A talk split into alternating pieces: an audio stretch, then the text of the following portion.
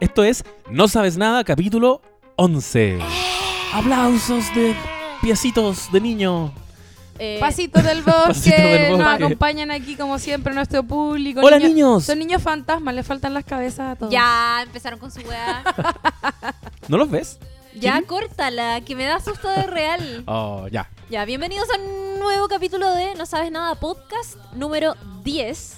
No, el- número Oh, 11. ah, perdón, hoy peor presentador. El número 10 fue el de Glow. que pueden revisar en Girls, ladies soundcloud.com of slash Wrestling. no sabes nada. Y estamos ¿Dónde nos están recibiendo- escuchando ahora? Sí, y estamos recibiendo muchos comentarios y, mm, y hay mucho flujo de gente y buena onda y por Twitter y por redes sociales. Quizás al final podríamos hacer como un breve repaso de algunas personas Y que leer nos, algunos. sí, ah, que me encanta. nos han mandado la buena gente ha sido onda. muy simpática, nos ha escrito mucho. Sí, es bacán eso porque siempre lo decimos al inicio de cada podcast. Son muy importantes para nosotros los comentarios que nos van llegando a través de eh, SoundCloud principalmente, pero también a quienes nos comentan por historia de Instagram o por Twitter o por otras redes sociales. Y atesoramos un montón esos comentarios porque realmente eh, nos motiva a hacer este podcast. Ya llevamos 11 capítulos Sí. y el capítulo de hoy va a ser sobre la serie del 2017. Premiada, pero es que hasta por la pared del frente. Llamada. The Handmaid's Tale. O Wow. El cuento de la criada de aquí en adelante, porque mi inglés es muy precario. Así es. Basado en una novela de Margaret Atwood ¿Podríamos de pronto hacer un Y- breve resumen de qué, de qué estamos hablando? y usado como arma para molestar a las feministas de Chile por no. José Miguel Villauta. Verdad. Oh, había olvidado ese episodio. Nos mandó a leer el cuento de la criada. Nos mandó a leer el cuento de la criada. ¿Quién nos la a leer, conchet? Y el cuento de la criada, ni que fuera así, no sé, un ensayo Bueno, filosófico. es importante, Es pero... importante, pero, Pero pues, se, váyanse puede a el no, se puede recomendar en buena onda también. Pero Ese- no como ese- argumento de nada. Por eso, pues, o sea, podéis recomendar, no Sí. decirle a la gente, oye, vos no te has leído la weá. y además Sí. que la parada de mierda de esa persona que te recomienda por Twitter te manda a leer. Sí, y que te- es- acá, esos buenos que te mandan enlaces. Como, oye, te sugiero que profundices y te tiran enlaces. Esos culiados. Mansplainers. He visto muchos. Sí, bueno. em, voy a decir algo que no tiene nada que ver, pero que tiene que ver con lo que estábamos diciendo al principio de la gente que nos ha mandado buena onda. Ah, ¿sí? Y es que tanto escuchamos sus comentarios que hicimos una encuesta. ¿Verdad? Y nosotros, Este capítulo es resultado de esa encuesta. sí, incrédulos, pensamos que iba a ganar Luismi. Fue como, hagamos la encuesta. Obvio que va a ganar Luismi. Y no, la gente quería, ¿The quería que habláramos de, de Handmaid's Tale. Por lo que tú dijiste. Fue de serie. Sí. De serie del 2017. Igual vamos a hacer Luis Miguel. Sí, yo, yo ahora quiero hacer la de Luis Miguel también, me emocioné. Lula en el capítulo anterior. No, hagamos The Handmaid's Tale, puta, yo no he visto a Luis Miguel. Lula en el siguiente capítulo. Weo. Onda, llegamos a esta casa y estaba sonando Luis Miguel a todo chancho. Podría después hacer un montaje Obsesión. y poner ese, ese fragmento del podcast anterior. Como Lula diciendo, no sé, yo no la he visto. Corte, quiero hacer un podcast de Luis. Obvio que Voy a vamos hacer un hacer podcast eso. solo de Luis Miguel, Solo para hablar de Luis Miguel y toda la pena que me da. Bueno, pero esto no se trata de Luis Miguel, Se trata de The Handmaid's Tale. así es. Eh, ya dejemos de repetirlo y vamos al momento eh, momento storyline, momento aquí contamos de un poco de la serie de la que vamos a hablar en el capítulo de hoy día con música de modo construcción de Sims. Y, y, antes... el, y el talento de José Manuel Bustamante. Gracias, gracias, Buena gracias, pick. Gracias. The Handmaid's Tale es una serie de drama que mm, se estrenó, como bien dijo la Chiri, el año pasado, en 2017, que retrata una especie de eh, futuro, una distopía en que mm, Estados Unidos está sumido en una tiranía ultra conservadora. En el fondo, ni siquiera sé si en el futuro, es como un futuro muy cercano o, o incluso podríamos decir que es la actualidad un poco. En que los conservadores, dígase los cast, ponte tú, se tomaron el poder y tienen a las mujeres eh, más oprimidas de lo que ya estaban antes, porque obviamente asumimos que esto provenía de, de un cierto background. Entonces The Handmaid's Tale, que- o el cuento de la criada de aquí en adelante, eh, cuenta la historia de una de estas criadas, eh, Offred, ¿no? Offred, llamada June. Yo sí, yo quería aclarar. eh, claro, hay, hay las mujeres son oprimidas, Sí. pero a la vez son separadas en categorías. Y las mujeres que son fértiles, pero que a la vez eh, han sido pecadoras, entre comillas, eh, las las eh, dejan en esta categoría de, de criadas, que son mujeres usadas para la reproducción. Para la reproducción. Muy buena acotación, porque en verdad es un universo entero que está inspirado en la novela de eh, Margaret Margaret, At- Atwood, Sí. que se, se lanzó en 1984. Por eso que hay muchos conceptos que a mí se me van a ir, porque de verdad que la serie de repente no te los instala tan tan bien como seguramente, y aquí yo hago el mea culpa, no la he leído. Muchos de nuestros espectadores la habrán leído, nos pueden comentar ahí cualquier corrección o acotación. Pero claro, eh, hay diferentes categorías de mujeres. Una de estas mujeres son las criadas, hay otras que son las martas, que son como unas especies de, de sirvientas, pero que no se utilizan. Son como... Son mujeres mayores. Sí, son de, mayores. de edad avanzada que me imagino ya no están como en edad de tener hijos, entonces Claro. son relegadas a las labores domésticas.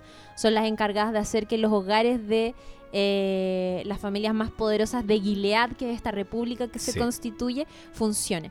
Y quería acotar también que, eh, claro, como decía el José, es un futuro próximo donde la humanidad nos dan a entender, incluso en la serie, que hay un problema como de humanidad completa que es el problema de la infertilidad. Sí, verdad. Y hay un grupo de fanáticos religiosos que son los que instalan esta república donde existen criadas y distintas categorías de mujeres que interpretan eh, este, el tema de la infertilidad en hombres y mujeres como un castigo divino. Eh, por haber eh, maltratado la tierra, por haberla contaminado. Y lo que sucede en, en la serie, que, que, geográficamente es como en Estados Unidos, son como estados de eh, Estados Unidos que son dominados por esta nueva república. Lo que sucede es que asesinan al presidente, eh, se disuelve el Congreso y este grupo de fanáticos religiosos eh, for- eh, se toman el poder. Entonces ahí las mujeres fértiles, como decía la Lula, pasan a ser como propiedad del Estado, entre comillas, eh, y son adjudicadas a diferentes familias poderosas e infértiles para tener a sus hijos Exacto. en el fondo. Y la protagonista de, de, de Handmaid's Tale es Elizabeth Moss, que interpreta a Offred, que se llama Offred porque es como Off Fred, que Claro. Fred es el, el, De hecho, en el español, hombre de la casa. en español es Defred. Como Claro, propiedad, de Fred. propiedad de Fred. Exacto. Claro. De hecho, son tan anuladas que ninguna es llamada por su nombre antes de la instauración de esta república. Y como decíamos, es Gilead, que es este nuevo estado. Hay esposas también, que son las esposas de los eh, como hombres que en el fondo ostentan el poder en, en Gilead. ¿Cómo, les dicen? ¿Comandantes? Sí, Eh, comandantes. El comandante. ¿Pero son todos comandantes o solo el de eh, Offred? Eso es muy interesante porque me da la impresión de que eh, comandantes son todos, pero, pero efectivamente el Fred de la serie tiene un cargo más importante que el resto. De hecho, es como una suerte de como que preside un, este nuevo congreso, esta nueva como, mesa directiva, por decirte. Como la Junta de Gobierno. Y otra cosa que me parece interesante es que nos muestran solo familias poderosas, como que no sabemos qué pasa con los hombres, o no, o no nos queda tan claro al menos lo que pasa con los hombres que no son de clase alta como lo, lo que se nos muestra, los hombres que se muestran en la serie, Yo, yo entiendo que son los que se convierten como en guardias, como Nick, que en el fondo Nick sería como una categoría menor de, de hombre. Me le Pero- apagó el cigarro. Pero hay de todo, porque si se acuerdan, bueno, ya entrando de, de una... eh, Ah, sí, eso es. comentando sobre la temporada 2, ahí por primera vez nos muestran una familia que vive en la ciudad, que Sí. no vive como en estas villas de comandantes, sino que eh, viven como una vida más común y corriente, como una clase media, en un departamento normal. Gente que se le obliga un poco a vivir también bajo esta norma y bajo esta religión. Y que, bueno, tendrán trabajo normal, me imagino. ¿Cachai? Igual siguen funcionamiento de otra forma. Obviamente, Gilead tiene, tiene como una... mm, eh, tiene un lugar especial para el tema de la fertilidad y de las mujeres y todo eso, producir guaguas, intentar producir guaguas, pero también tienen un tema ecológico. ¿Se acuerdan que eh, estos fanáticos religiosos también tienen un tema como con que el ser humano destruyó la tierra? Eso y era lo que decía yo, pues que es como, una- Claro. como un castigo divino en la infertilidad por haber ah, destruido Claro. la tierra. Bueno, y la serie se instala en ese como presente distópico y al mismo tiempo nos muestra, y esto lo hace muy interesante a la primera temporada, que nos muestra flashbacks o racontos como a la época anterior a que estos ultraconservadores se tomaran el poder. Entonces, parte de la serie arranca mostrándote a una mm, criada, que va a ser la protagonista, Defred, la- Elizabeth Moss. lo más grande, Elizabeth Moss. Eh, Cientóloga. Sí, siento Quizás no es tan bueno. grande. bueno, quizás no es tan grande. Eh, no, me cae, me cae muy bien. Bueno, es muy buena actriz de partida. Y te muestran desde su punto de vista este universo tan extraño para uno como espectador. Eh, eh, brígido, así como, claro, entiendes que ella está cumpliendo un rol únicamente reproductivo, entiendes que están bajo un sistema, eh, una sociedad opresora, eh, y uno dice, bueno, estamos como, no sé, en el 2200, ¿cachai? Sí. Y de repente se van a un raconto y te muestran que no, que ella, como prácticamente de la misma edad, vivió una vida muy parecida a la de nosotros. Eh, era una mujer profesional, tenía una pareja, era feminista.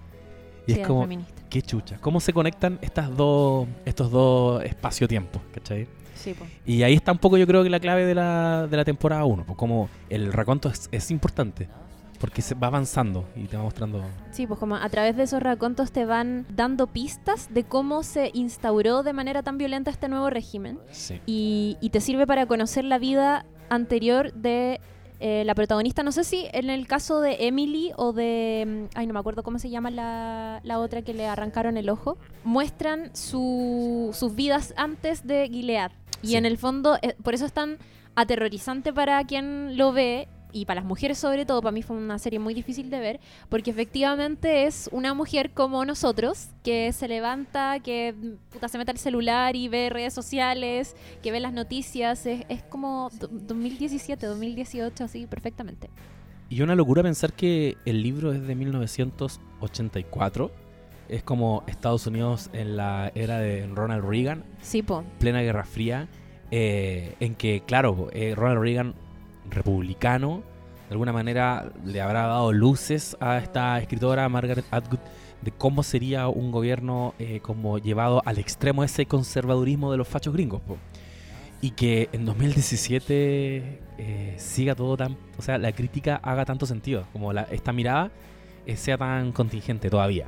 Bueno, que además The Handmaid's Tale llegó en un año en que sucedieron muchas cosas con las mujeres en la industria del cine.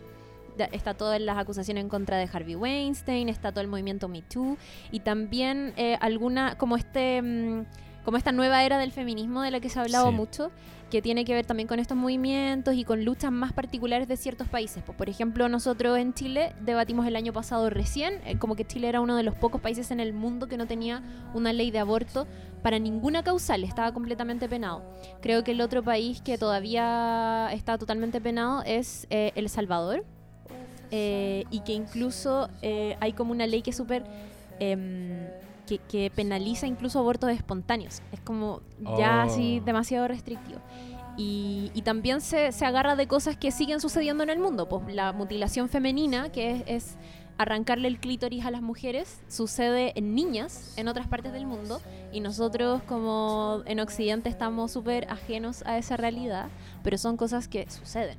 ¿Cachai? De Eso, hecho, eso es brígido. eso es brígido. Y de hecho el año pasado, o este año no me acuerdo, en, en Texas se estaba discutiendo una, una especie de reglamento ley que iba a operar en ese estado, donde los ginecólogos podían eh, mentirle a las mujeres embarazadas sobre malformaciones que tenían eh, su- sus bebés en el vientre, eh, si es que pensaban que eh, con esa información ellas podrían decidir hacerse un aborto.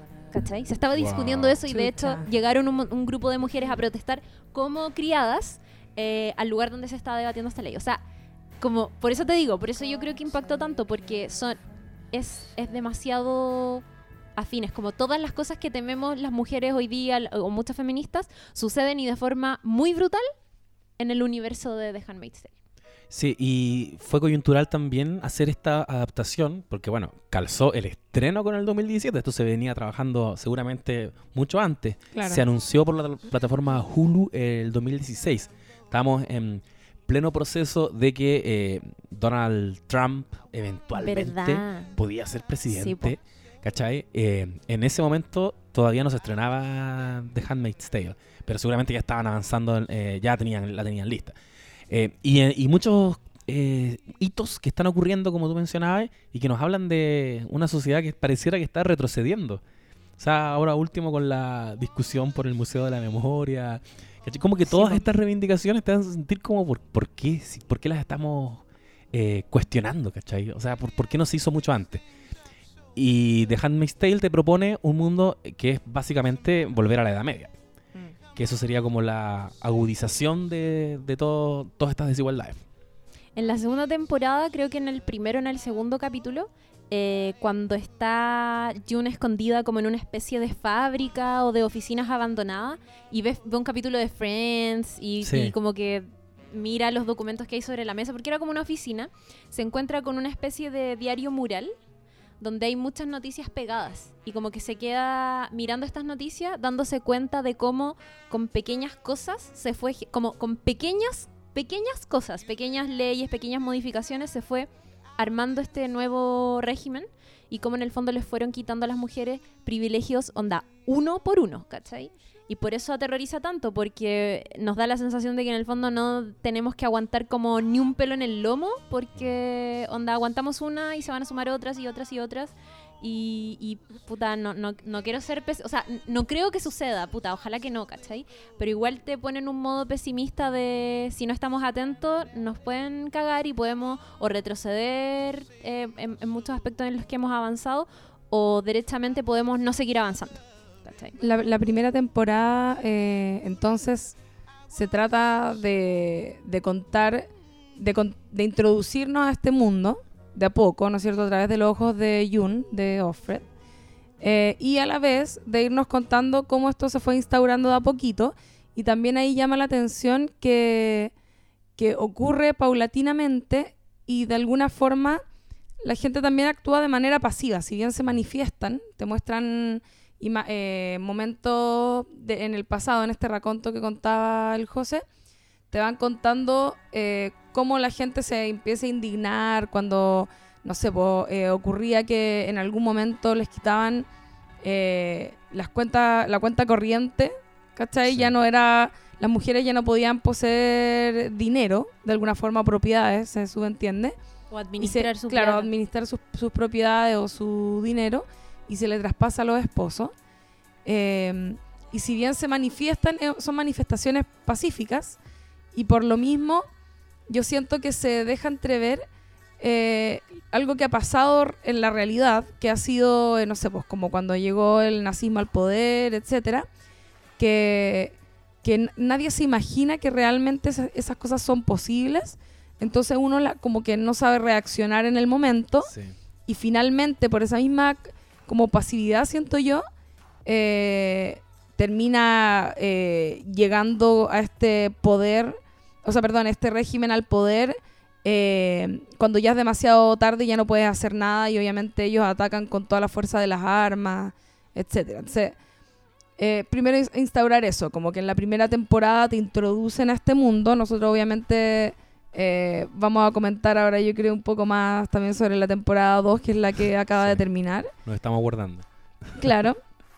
Eh, pero eso, en el fondo. Como... Sí, y hay un momento que seguramente es muy simbólico en eso, en ese raconto, que es cuando a las mujeres las dejan sin trabajo también. De repente llegan a una oficina y el jefe dice como eh, todas las mujeres tomen sus cosas y tienen que salir y es como ¿qué? Pero claro, más allá de quedar eh, en shock, te inmoviliza, es como eh, ¿qué vais a hacer? Bueno, tomáis tus cosas y te vais, po.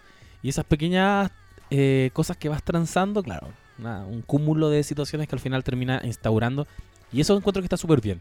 Cómo sutilmente se va dando todo esto y te explica que no es que de un día para otro aparece un hueón y, y, y ya es la edad media, sino que ha sido, fue progresivo. Y siempre, siempre ha sido así. Es que, en, de hecho, me acuerdo en la primera temporada, eh, cuando mostraban estos cambios que empezaban a darse y, y se le empezaban a quitar derechos a las mujeres, eh, Jun con su pareja, con Luke, era como, oye, estos hueones, ¿qué onda? Así como comentándole en la casa, medio enojados, pero de alguna forma tampoco era mucho lo que podían hacer. Y, y yo creo que también no se la creían, que es, eh, de verdad uno lo puede llevar a la actualidad. Es como cuando salió Trump, Sí. nadie pensaba que iba a salir, era como una humorada casi que ese weón fuera candidato a presidente del imperio más encima. Y de pronto, no, pues también es algo que pa, llega y pasa y, Y- y ahí empiezan a- está. y ahí está, y ha hecho cosas horribles y es como, ¿qué se puede hacer ahora? Pasáis del desconcierto a, a la aceptación o a la asimilación muy rápido. Y claro, eso lo hace, hace tan aterradora esta serie. Que yo ahí también comentaría que eh, estamos en una época en que afortunadamente están saliendo muchas series protagonizadas por mujeres y grandes series que ya las hemos comentado acá. Yo creo que aquí cerramos una trilogía de Big Little Lies, Glow y The Handmaid's Tale. Sí. Como tres grandes series feministas con tres enfoques muy distintos, tres géneros muy distintos. Obviamente esta, esta es la más apocalíptica de todas, po. Sí. Puta, yo cuando me ha tocado, me ha tocado hablar con, no sé, con algunas amigas feministas que por eh, redes sociales, por medios, se han sentido llamadas a ver The Handmaid's Tale porque fue muy comentada en, su momento. Me, como que acudían a mí porque sabían que yo la estaba viendo. Sí, como, oye, qué onda, es buena, hay que verla, ¿no? Y yo he dicho como tres veces, no la veáis o, o- o he advertido que en The Handmaid's Tale no pasa nada bueno. Como que llegan y me preguntan y es como, weón, mira, The Handmaid's Tale se trata sobre esto y no pasa nada bueno. Nunca pasa una weá que te alegra o que te dice como que te pone un poco feliz. Siempre, incluso cuando estáis cerca de creer que puta, algo puede salvarse o algo puede estar mejor, no sucede. Y por eso también eh, lo decía como hace un rato, es una serie muy difícil de ver. Eh, Es sofocante. yo no, no recomiendo para nada Ponte tú a hacer maratón, que es una cosa que se hace mucho hoy en día con muchas series. No lo recomiendo. Yo, de hecho, me estoy cuestionando si es que voy a seguir viendo The Handmaid's Tale en una tercera temporada. Tiendo a creer que ya lo que he visto es, es, es como demasiado violento y no sé si quiero someterme a una tercera temporada de eso. Me gustaría que en la tercera temporada quizás las cosas empezaran a cambiar y como que nos dieran un respiro o... o- Me pasa que no, no sé qué Que igual lo necesitamos. Lo Como necesitamos para hoyo y no Sí. sé qué tan más terrible puede ser de lo que ya hemos visto. Sí. Como casi que siento que sería inhumano, weón, exponerme a... Que ya a- se está poniendo morbosa, quizás, incluso. En la segunda Sí, temporada, La segunda temporada. definitivamente. Yo, yo Yo quería decir antes que tuve un lapsus aquí, eh, tuve una laguna mental. Lo que quería decir es que de estas series bacanas que, están que estamos teniendo protagonizadas por mujeres, eh, The Handmaid's Tale es la primera que, lo, que tiene esta aproximación, que decías tú, tan aterradora, tan, tan brígida. Y al comienzo, porque yo creo que incluso los comenté, yo justo estaba viendo Big Little Lies y me pasó como la comparación inevitable, que no sé, no sé si no hay para qué compararlas, pero las dos son del 2017, las empecé a ver al mismo tiempo. Y The Big Little Lies se ajustó más a lo que yo quería ver en ese momento, Ujú. que era como más sutilezas, era como es un presente muy cercano a lo que estamos viendo todos los días y en ese presente, en esas familias, está ocurriendo lo mismo que está ocurriendo en The Handmaid's Tale, pero pareciera que eh, el, el cuento de la criada necesita como ponértelo en la nariz. Y quizás también tiene una explicación que tiene que ver con lo que les decía, con lo que comentábamos la otra vez de Atlanta, que nos ponen en estos géneros incómodos porque es la única forma de que uno experimente lo brutal que es ser mujer hoy día también, po, ¿cachai? Yo como hombre, como si no soy capaz de, en el paisaje que tengo hoy día, darme cuenta de estas cosas, bueno, te voy a mostrar una mujer brutalmente maltratada. Pero sí creo que eh, lo justifico más en la primera temporada que, que en la segunda. Que la segunda. Es Que la, fueron un poco al la primera temporada, eh, como bien decíamos antes, que introduce a este mundo, yo creo que eso también te carga de una energía distinta. Porque tienes eh, el bálsamo, por lo menos, de a veces ver eh, este, esta historia paralela que ocurre en el pasado, que es como el mundo real nuestro. Eh, y por lo tanto, no se hace tan duro ver a estas mujeres en este futuro terrible. ¿Cachai? Es como... También tenéis momentos de ellas vestidas con ropas de colores normales, de verlas, no sé, la veis trotando, ¿cachai? Yendo a un café, como a pesar de que pasan cosas terribles, igual eh, ver eso yo siento que te cambia un poco y no, y no, no te no se hace tan insufrible. Como refrescante. ¿Cachai? tenés Claro, más respiro, sí, po. tiene más respiro. Pero de alguna forma eh, es, es, es más terrible en el sentido que te vayas enterando de a poco cuáles son las condiciones de este nuevo mundo y a qué se ven sometidas estas mujeres. Como por ejemplo ver las primeras veces de este ritual que tienen, que es la violación, ¿no es cierto? La, una vez al mes o un par de veces al mes en que las mujeres, las criadas, se ven sometidas a tener este ritual extraño, esta ceremonia en la que son violadas por el dueño de casa eh, en, en conjunto con la mujer, ¿no es cierto? Y, son, son invisibles en ese momento. ¿Se acuerdan que es como ellas, la- la- las señoras de la casa, sujetan a las criadas eh, y mantienen contacto visual con el hombre mientras la viola. Y, y es eh, ahí te das cuenta de la deshumanización en el fondo. Eres como un receptáculo de, de espermios, ¿no es cierto? Porque eres fértil y eh, se te anula completamente. No, tus sentimientos no importan. obviamente nada importa. Te están violando de una forma horrible porque más encima se le glorifica el momento, ¿no es cierto? Es como... Es, un- es una ceremonia como religiosa casi para ellos eh, y hermosa para ellos porque están como haciendo el amor a través de este cuerpo que está ahí que, ¿Qué es eso, no? que Un claro, es un, un- es un cuerpo nomás, Sí. ¿cachai? Eh, eso es, yo creo que es lo el primer encuentro con este como este universo aterrador que nos están presentando. Yo creo que es esa escena y lo delicado acá es que ese tipo de cosas que al principio pasan a ser tan impactantes después dejen de ser impactantes porque te lo empiezan a naturalizar la Sí, po. misma serie. Y ahí es donde la segunda temporada yo creo que no supo resolverlo muy bien. Es que, es que yo creo que, claro, o sea, pasa que eso pasa, yo creo, en todas las ficciones, que es como cuando ya te han mostrado mucho de lo terrible y se te vuelve normal, por así decirlo, Que es heavy igual en este que es caso. heavy, pero no, pero de alguna forma ya empecé a convivir con eso. Sí. Entonces, eh, por un lado, como lo, lo bueno, entre comillas, es que los personajes ya empiezan a hacer vida. Ya no están todo el rato golpeadas por esta situación, sino que ya es parte de su rutina. Por lo tanto, ya se permiten reír, ¿cachai? Echar la talla entre las amigas, eh, disfrutar de las pequeñas cosas. Eh, y por lo mismo en la segunda temporada también, para que sea siga siendo terrible, eh, pres- agreden a estas mujeres de otras formas. Otro, un personaje importante que está ahí también es la Aunt Lidia, la tía Lidia, Ah, sí. que es, toro, así. que es como esta... eh, ¿Qué es? Es como una institutriz matrona Sí. que se dedica a cuidar y castigar a, y a... Como y- enseñarle enseñar. las políticas del nuevo régimen, Claro. lo que tienen que hacer en la ceremonia. Es muy raro. Puta, a propósito de lo que decías tú de la normalización, eh, tía Lidia se pega una frase que yo creo que es como paradigmática de, de- de- de normalizar todas estas conductas y de cómo ellas se van acostumbrando y cómo en la segunda temporada, eh, a pesar de todos los horrores que sufren, son capaces de reír, de, de decir May the force be with you, ¿cachai? En vez de la otra Ah, que dicen. claro. Eh, y la frase que ella dice es, sé que todo esto les debe parecer muy extraño, pero lo ordinario es aquello a lo que te acostumbras.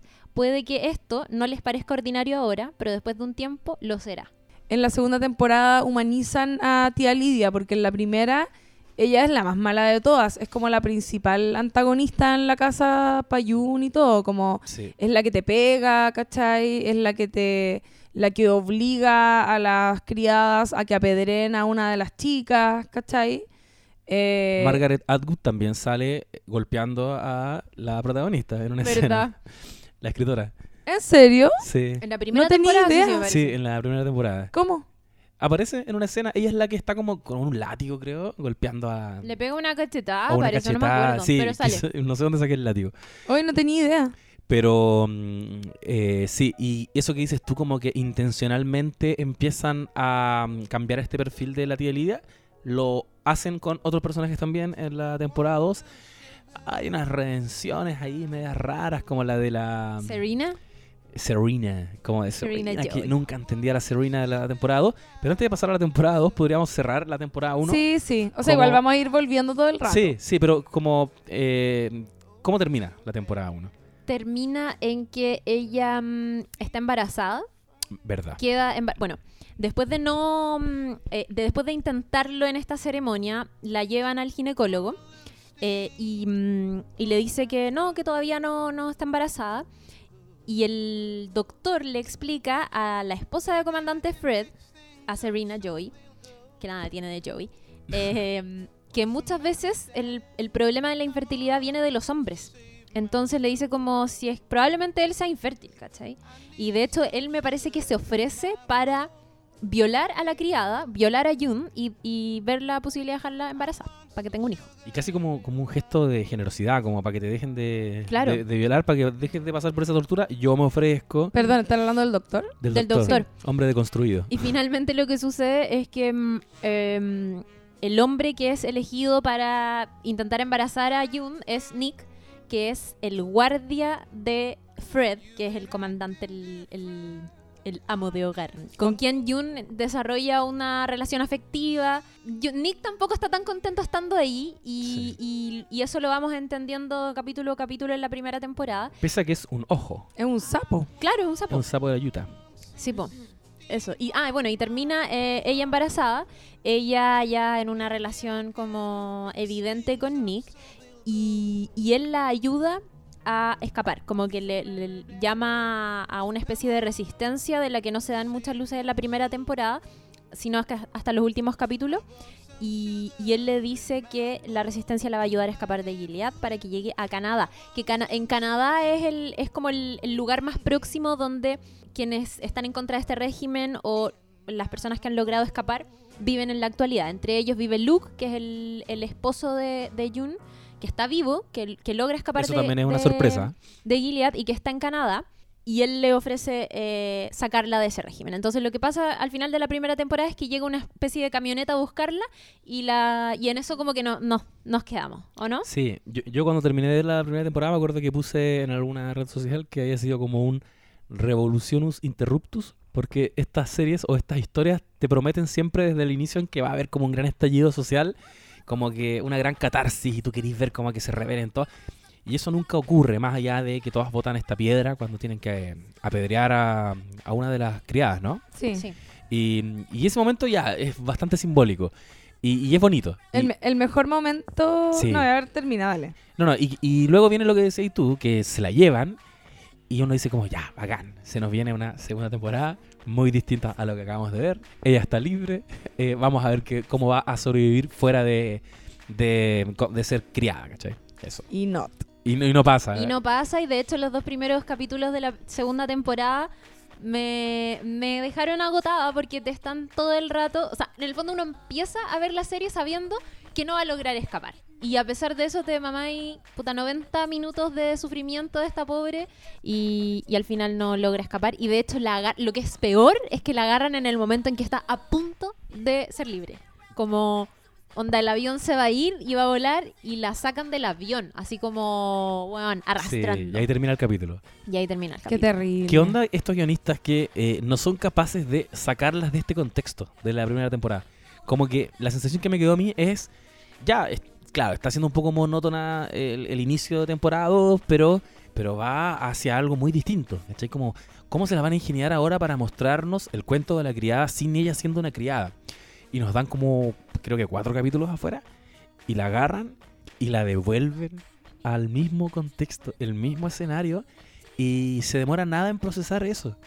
Y claro, y ella como que en algún minuto había incluso aceptado abandonar a la hija cuando se la llevan. Tiene un momento que también la encuentro así como medio Kuma en que ella dice como ya, chao, chao con Hannah.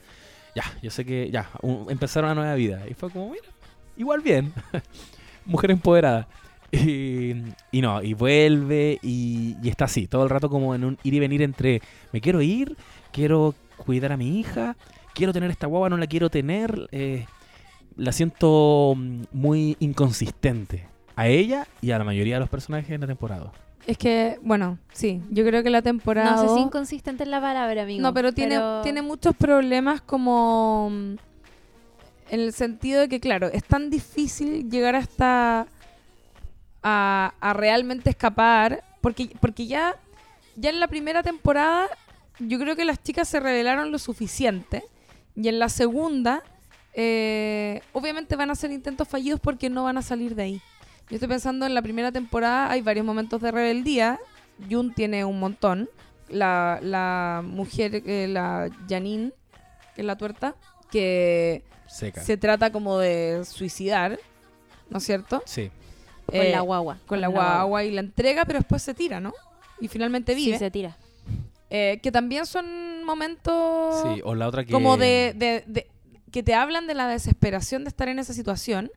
Y el que yo encuentro así, el mejor de todos, es cuando Emily se roba el auto Sí. y hace pico a unos guardias y es como la buena está cagada la risa, no sabe qué chucha está haciendo. eh, porque en el fondo sabe que la van a atrapar y capaz que la maten. Y es como, weón, no vaya, no vaya a arrancar a ningún lado con ese auto. Pero ya solo el hecho de que las otras criadas vean que ella está haciendo algo tan rebelde, ¿cachai? Como pasarse por la raja a estos weones y atropellarlo y hacer un acto así de horrible, es súper liberador. ¿Cachai? Sí, y... mm, La y en- sensación que te dejaba eso era, era heavy, Mm. como de felicidad igual, como decir, filo, locura, locura, ¿cachai? Sí, po, como sí. hazla cualquier weá, pero que, que las cosas cambien aunque sea un segundo. Y va a haber una consecuencia terrible ¿Cachai? para la persona que lo hizo, pero va a quedar erigida como una heroína de alguna manera. Hay una épica detrás de eso. Yo siento Claro. que en la temporada 2, eh, todos estos gestos eh, como que se devalúan las consecuencias. Cada vez las castigan menos y si las castigan son como, no sé, ma- más, tibios, ¿cachai? Ponte tú, eh, Defred o Offred tiene muchos momentos como... Elizabeth de- Moss. Elizabeth Moss, June, tiene varios momentos en que le para los carros a, A Se- Serena. Serena, Serena y el comandante. Y es como, no sé, vi varias veces los mismos momentos en que ella como que le paraba los carros, se peleaban, se hacían amigas, porque también estaba en una relación un poco extraña con, con Serena. Yo creo que es Sí. porque se está normalizando eh, de alguna forma eh, todo, todo el régimen era más rígido al comienzo, ¿cachai? Como, como fue la dictadura también, que hacia el Claro. final ya probablemente no pasaban las mismas cosas que pasaban al comienzo, ¿cachai? O pasaban menos quizás. Entonces yo creo que en la segunda temporada un poco que, como que te muestran eso. Es como ya están todos un poco más acostumbrados. Serena también está como más blandengue con la mina en ciertos momentos, pues se pone brígida igual.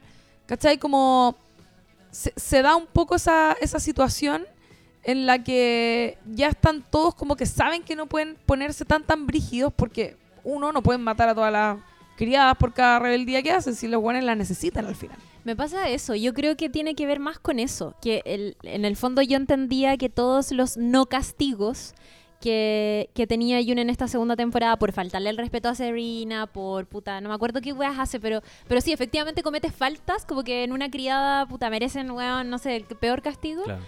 Pero yo entendí también que eh, lo que decía la Lula. Serena tiene tan claro que necesita la guagua y, y Yun está embarazada. Entonces, ¿qué le va a hacer, cachai? En el fondo, cualquier cosa que le haga puede afectar a lo que ella más desea en la vida, que es que nazca esa guagua sana. Y entendía que era por eso. Y, bueno, una cosa que vemos en la segunda temporada también es la relación Serena-Offred, June Sí. Y, cómo Serena se va dando cuenta de a poco que a pesar de ser la esposa del comandante es mujer y tampoco tiene lugar en Gilead. Y me parece muy interesante igual en la segunda temporada lo que sucede con ella, que es mostrarnos más de estos em, flashbacks o racontos de lo que era su vida antes de Gilead, que ella era como una especie de intelectual. Eh, Sí, religiosa, escribía libros, en un momento se nos muestra ella en, en una especie de conferencia diciendo, no, la mujer se tiene que dedicar a engendrar porque tenemos un problema en la humanidad y nosotros tenemos que hacernos cargo de esto. Y era ella como la gran pensante, como, como mm, siento que la mostraban como una ideóloga muy Claro. importante. Y Fred, que es el comandante, el que tiene más poder en Gilead, era su esposo, el hombre que la acompañaba, que la alentaba a escribir cosas nuevas, pero no era el que tenía eh, No como este, este, este, cla- claro, como este capital Sí. ideológico. Te explican que Gilead eh, no es solo malo con las criadas, sino que con todas las mujeres, hasta las mujeres que son esposas de los comandantes. En la segunda temporada se, complejiza aún más el personaje de, de, Serena Joy y todas estas contradicciones que empieza a tener, que es en el fondo darse cuenta de que no tiene voz ni voto y que puede llegar a empatizar o a entender ciertas cosas que le están pasando a Yun. ¿Cachai? Y me parece que ahí también nos hacen un juego terrible, que es que, eh, bueno, pasan muchas cosas. En un momento Fred está enfermo y Serena se hace un poco cargo de la casa, invita a Yun y le dice, yo sé que tú eras editora antes de, de Sí. todo esto y quiero que me ayudes con estos documentos. Que es básicamente como nuevos decretos, nuevos reglamentos de Gilead. Y ella se hace cargo de eso, pero muy en silencio, muy no haciéndolo público porque es un papel que a ella no le corresponde. O sea, las mujeres, para empezar, no pueden leer ni escribir. No pueden leer ni escribir. Y después viene toda esa revolución que tiene, que es ir a esta especie de congreso, de consejo de hombres de Gilead, a pedir que las niñas puedan leer la palabra de Dios. ¿Cachai? Claro. Como una wea que... Y, y- y las consecuencias que eso tiene. Primero, su esposo, no me acuerdo cuál es la primera falta, pero le, le pega. Y en la segunda le corta un dedo. La primera fue cuando cachó que había estado escribiendo. Y luego, a la vez, esa fue la primera falta y ahí también se enoja Y- con y que mandó Jun unas y no sé cartas qué. a su nombre un poco. Claro, Mm. claro, que firmaron unos papeles. Y luego, medio empoderada también por, por Jun, pero también por lo que pasó con, con esta chica que se, que se casó con, con Nick, Con Nick. que eran unas niñas, que es muy fuerte también Sí. ese momento cuando ves que casan a un, a, a un montón de hombres eh, y llegan estas mujeres, uno supone, eh, vestidas de novia con un velo en las caras y cuando empiezan a descubrirle los rostros, te das cuenta que son puras niñitas. Y, y esta chiquita, que no me acuerdo el nombre, Eden. Eden, Bueno, yo tampoco lo eh, que trataba de ser una muy buena esposa, obviamente, y qué sé yo, y, y finalmente se termina enamorando de este guardia. Y cuando trata de escaparse un poco por el consejo de Jun también, que le dice, Sí. bueno, si podéis ser, si podéis ser un poco feliz, hazlo. Eh, y las terminan, los terminan ahogando los dos juntos en una piscina ante la mirada de todas estas personas que están sufriendo muchas, la- entre ellas la familia de Eden, pero también eh, Serena le afecta mucho porque la, Que la está conocía. llorando. Sí, porque está llorando en esa escena. Claro. De hecho, creo que, no sé si la habíamos visto llorar antes. Pero, Buena pregunta. Creo- pero en creo esa no escena sé. está llorando con todo. De hecho, ni siquiera Yun se ve tan afectada como... Bueno, que también ella lo, lo, lo domina ya, como que está tan Sí. Sí. jodida hacia la segunda temporada que No, ya lo domina. y además Serena yo creo que también ella tiene un instinto maternal muy grande y, y yo creo que a Eden la ve también un poco como una hija o algo, o una hermana chica, entonces claro, cuando muere queda muy apenada. Y eh, creo que era Yun la que encuentra la Biblia, Sí. que tenía estas anotaciones y se los muestra a Serena. Y ella dice, claro, cuando ve esto se da cuenta, dice, puta, esta pendeja, claro, estaba actuando fuera de la ley, pero no de mala fe, sino que ella estaba, Tratando de entender... estaba tratando de entender eh, la religión que ellos profesan, entonces está tratando de entender la palabra de Dios y llega con esta, con, con esta Biblia y que es como un acto muy osado de, de llegar y mostrarlo frente a estos hombres y, y explicarles eh, cómo esperan que las niñas no lean y escriban, o sea, no, no van a no, no van a entender ni siquiera lo que creen de alguna forma. Y claro, después de esta tremenda falta como de respeto un poco a la autoridad de su marido frente al resto, y con el apoyo de algunas de las otras viejas cuicas, eh, claro, se la llevan los guardias de una ma- forma muy violenta, eh, el esposo la abandona de alguna forma, no, no, no la defiende en ningún momento, parece estar de acuerdo con eso, y le terminan cortando un dedo. Puta, yo no sé qué les pasó a ustedes con, la con, con el personaje de Serena en la segunda temporada. Eh, a mí personalmente me pasó que avanzaban los capítulos y yo decía como, ya concha tu madre, vamos para allá, onda, Serena va a llegar el momento en que dentro de todo lo cómplice que ha sido de los horrores que han vivido un montón de mujeres en Gilead, se va a dar vuelta. Ya como que está entendiendo que, que, que ella también está afectada y por tanto uno espera que en algún momento explote de cierta manera y se rebele contra las cosas. Y me pasó que en el capítulo, no sé qué capítulo es, pero en el, en el que eh, Yun tenía contracciones, finalmente no nace la guagua y la violan y, y la violan nuevamente como para in- inducirle el parto en, en el fondo. Y ella es un poco cómplice de esa weá. De hecho, lo promueve, es idea de ella. Sí, po. Me pasó que dije como, weón, puta, qué complejo, este, como qué complejo nos están presentando este personaje y qué paja, ¿cachai? Como que me hicieron Ya, creer yo me quedo más con la paja. Me- A, a mí me pasó que. No, dale, dale. dale. que no, no, no, que me hicieron creer durante muchos capítulos que iba a pasar esta wea y efectivamente me lo estaba comprando, no sé si fui muy ingenua, pero puta, esperaba quizás que, que se echara para atrás, pero no de la no de esa manera, weón. Es que, es que, claro, Serena como que avanza y retrocede, avanza y retrocede, Eso avanza y quería retrocede todo el rato en esa temporada y uno tiene siempre la secreta esperanza de que ella termine siendo una aliada para Yun, que finalmente, al final, final, final, Sí. de alguna forma tiene un, un gesto de amor por la guagua, por último, para darle una mejor vida, porque ella se da cuenta de que ya de verdad aquí no hay forma, ¿cachai? Y ese es su máximo sacrificio, porque lo que ella quería todo este tiempo era tener su propio bebé y en función de eso hace todas estas cosas horribles con Jun. Me refiero a que ya habían formado alguna, algún tipo de amistad en algún momento y traiciona esa amistad un montón de veces. Eh, y finalmente sí hace el sacrificio de dejar la guagua en manos de, Jun para que se la lleve y la saque del país. Eh, y ella en el fondo también bueno, no- uno no sabe, pero se asume que también probablemente podría sufrir algunas consecuencias con respecto a eso. Yo siento que eh, lo que me pasa con Serena es que todo esto igual lo venían trabajando en la temporada 1.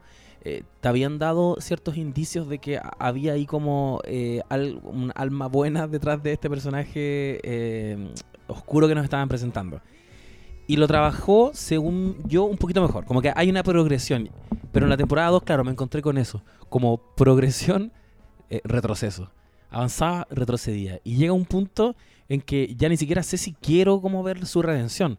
Porque igual se estaban dando cagazos, ¿cachai? Igual ella le dijo a, mm, a Fred que deberían violar a June para así agilizar el, el proceso como de el nacimiento de, de la guagua. Es que Y, y siento que, mm, que ahí fue como, ya, ¿y, cómo la salvan después de esto? Y no, nuevamente tiene una pequeña redención y nuevamente como que tú la ves, haciendo- pero llega un momento en que yo digo como, no sé si está siendo un personaje complejo o está siendo incoherente, ¿cachai? yo creo que ambas cosas, es que Yo también De- creo que ambas cosas. de alguna forma lo que hacen ahí también, yo, yo lo pensaba, obviamente viéndolo desde el prisma como de la actualidad, eh, pensando en el feminismo, por ejemplo, ¿cachai? Que es como eh, lo que pasa finalmente con estas mujeres tan llenas de privilegio que aún teniendo la posibilidad de hacer algo cuando les significa a ellas perder algunos de esos privilegios, eh, tienen un límite, ¿cachai?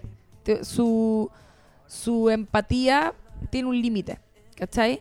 Ahora, yo pensaba también, eh, dentro de todo, un poco lo que te cuentan en la primera temporada, es que Offred tampoco llegó a la peor casa, ¿cachai? Cuando ella parte la historia y llega a la casa de los Waterford, eh, Fred es un tipo medio simpaticón que pareciera tener un interés genuino en ella y que la, la- le permite jugar Scrabble, Mm. que algo Sí. que ella no debería hacer.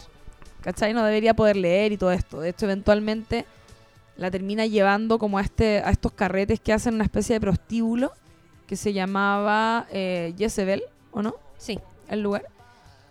Eh, y también como que él- es como que a él eh, Jun de alguna forma tuviese un pequeño poder sobre él, ¿cachai? Como que a él le da lata decirle que no, en un momento le, le regala un vestido, ¿cachai? Como que tiene un, tiene un afecto especial por Jun, no un weón sádico terrible, ¿cachai? Y, y al principio, si bien Serena es como más brígida, después, ¿cachai? Que también ella eh, en algún momento era una mujer normal, muy ambiciosa y con eh, toda esta idea media loca religiosa, pero, pero también era una persona que dentro del- de su forma de pensamiento, en teoría quería el bien, ¿cachai? Sí. Y, y cómo esto se le escapa de las manos a todos. ¿Cachai? Que después en la segunda temporada, cuando te muestran al tipo que hizo, que era como el responsable de la parte como, no sé si, so- si solo económica, pero Sí, eso iba a decir. había El- ayudado como a conformar to- a- eh, todo este sistema para que fuera funcional y por lo tanto era responsable de todas estas atrocidades. Era un tipo que tenía interés en la cultura, que tenía... eh, Una esposa que era artista, que una- era como que enseñaba arte. Claro, tenía, tenía buen trato con Emily, no la quería violar, ¿cachai? Y eso también lo veía ella antes. Ella también le tocaba en una casa donde la mujer era muy comprensiva y le decía, no, estaba enferma, no, este mes tampoco. Y era como que mes a mes ella la ayudaba a que no la violaran, ¿cachai? Entonces, había compasión en algunas de estas personas de este mundo de que, que era- formaban parte como de esta cúpula de poder. Eh, y uno empieza a pensar, chucha, pero ¿quién manda aquí? Como que no hay un... ¿Quién es el rey de esta weá? ¿Cachai? ¿Por Sí. qué este sistema funciona de forma tan estricta si pareciera que hay varios que igual están dispuestos a, a- a romper un poco las reglas? ¿No les pasaba eso? Que es como... ¿Quién manda acá? ¿Cuál es- ¿Quién es el, el- el presidente de esta situación? ¿Quién Claro. es el Pinochet esta weá? ¿Quién es el Darth Sidious de la weá? ¿Cachai? Como que... Y te, y te das cuenta de que, claro, de que al final hay un... esa pasividad que hablábamos antes de las personas del mundo normal, por así decirlo, de las Yuni, Luke y, y todo eso, que también tenían esta pasividad que permitían que ocurriera esto de alguna forma. Obviamente no tenían las mismas herramientas que, que estos otros tipos más hardcore, pero te das cuenta que dentro de este universo de, de religioso y comandante y todo, pareciera que también eh, hay una pasividad ahí. Sí. ¿Cachai? O sea, yo creo que Serena, era, que era una de las ideólogas, casi, Sí, po. también obviamente hay cosas con las que ella no estaba de acuerdo. Hay gente que opera como, como Serena, siento yo como desde el deber ser, como yo soy ideóloga de esto y creo que las cosas tienen que ser así, entonces tengo que respetar estos códigos, pero que tú dices, adentro hay algo de ella que le dice como que no, está mal, pero no importa. Porque yo, porque así son las reglas.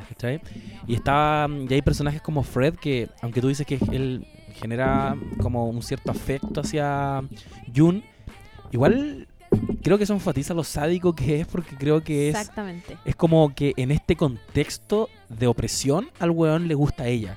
Pero si la mina se la encontrara como en, no sé, en democracia, no le interesaría. Como que me da la sensación de que al weón le calentaba poder tener tanto control sobre esta mina. Sobre una- y sobre una mina inteligente. Yo creo que el hecho de que jugar en Scrabble, por lo mismo tampoco, eh, no es algo como al azar, ¿cachai? Sí. Porque podrían haber jugado otra cosa quizá, o a lo mejor podría haberse divertido con ella de una forma solo sexual, ¿cachai? Sino que le gustaba hacerle esa invitación a hacer esto prohibido que tenía que ver con su mente, ¿cachai? sí. Y con Serena la sensación de que en otro contexto podrían incluso haber sido amigas.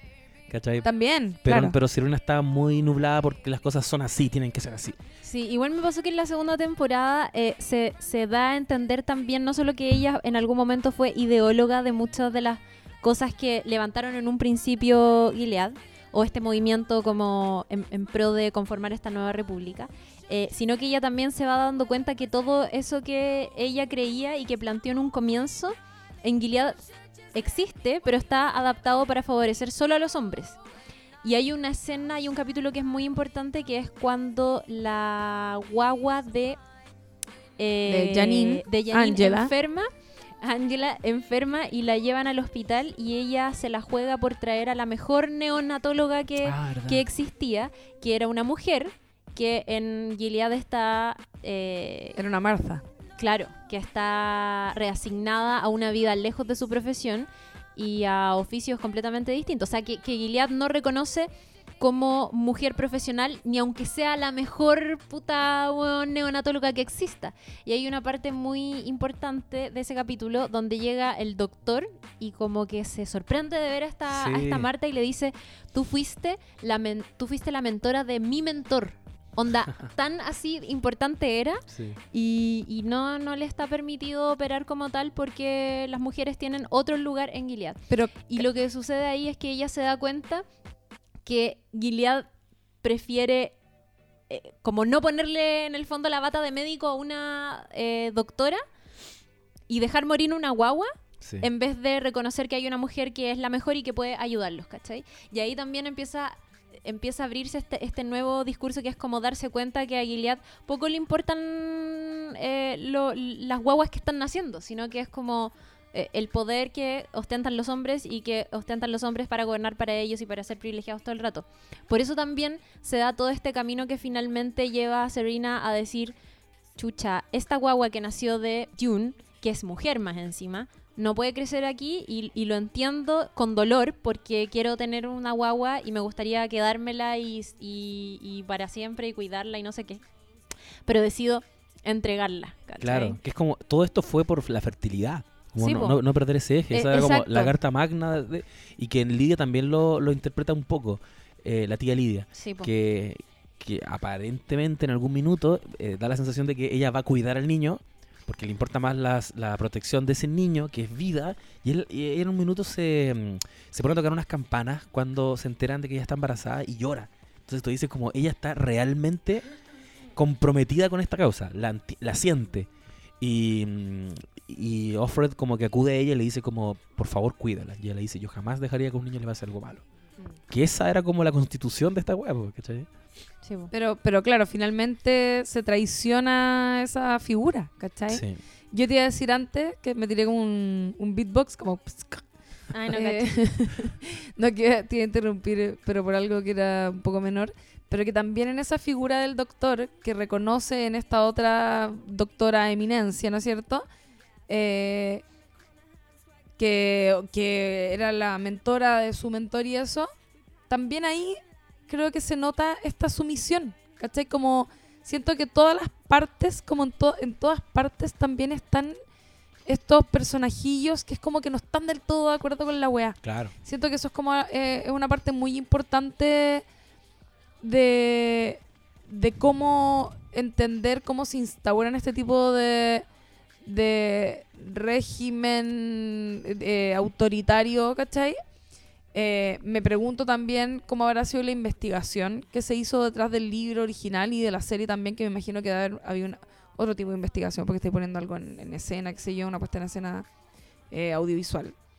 Eh, porque hay muchos elementos, y me pasó sobre todo cuando había la primera temporada, que habían cosas que yo decía, Juan, obvio que la dictadura acá en Chile era así.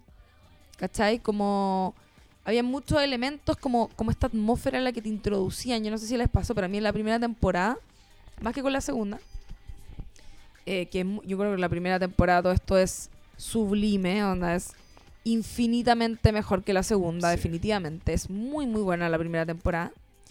Eh, y me pasaba que cuando veía los capítulos, después salía a la calle y estaba todo el rato atrapada en la atmósfera de la, de la serie. ¿Cachai? Como porque miraba y veía con extrañeza cosas, como te hacían el paralelo más encima Ah, entre el mundo eh, pre-Gilead. Eso es lo peor. Y era como, weón, todo podría cambiar de repente. Como que estaba todo Es el rato metida en una ahora weá. se está gestando Gilead.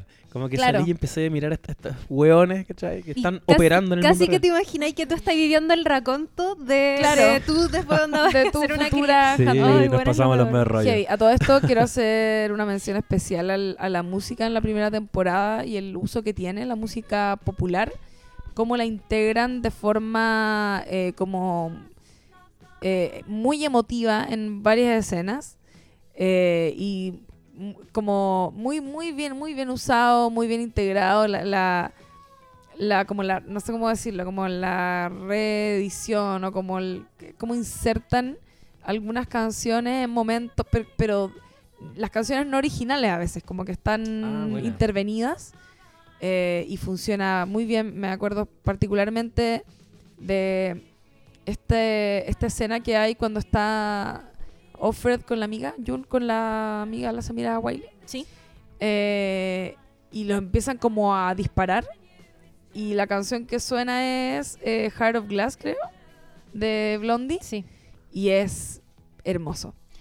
Bueno, es que eso, Todo eso- está muy bien puesto en la temporada. Sí, es que sabéis que me pasa que eso, esos pequeños guiños, como es el uso de esa canción, o jugar Scrabble, o la canción que escuchan, creo que cuando está Serena y, y Jun editando este documento y como que ponen un vinilo, y es una canción oh, Ah. demasiado de hoy día. O, mm, Cuando canta una de Bob Marley. o, cu- o cuando, o cuando ella ve Friends, Claro. son como chorritos de realidad que no sé si me aterrorizan o me alegran. Sí. Y yo creo que es la mezcla de, de- de dos cosas, como, oh, qué bacán que pueda tener este momento de respiro viendo, puta, un momento súper chistoso de Friends, pero también el susto de, esta weá es muy real. Te acercan Como- más a esa... Sí, pues A te, ponen en el lugar de ella, ¿cachai? En el Como lugar de ella. sentir una felicidad de ver eso a pesar del Sí. contexto Porque esto horrible. podría ser súper post-apocalíptico, como decíamos, no sé, pues ambientado en el 2200. Que no y, dice y nada. quizás sería más abordable porque decía como, oh, estamos tan lejos de eso. Pero Exacto, claro, y te dan proximidad, Sí, eso me pasa. Como estamos en Friends, estamos en Star Sí. Wars, estamos en... Weas que uno ve a Lenny diario, ¿cachai? Sí. es muy fuerte. Oye, y habían mencionado al comandante este que, mm, que sale en la segunda temporada y que hacia el final Gran eh, actor ese. se, se vuelve muy importante, que es, eh, no me acuerdo el nombre de... Puta, lo vamos yo, a lo, buscar. yo te lo ya, la. Lula lo va a buscar. Que es, es el dueño de casa, en el fondo, el comandante que em, recibe a Emily después de que ella es rechazada por un montón de otras familias. Él es como la, es como la DC, básicamente.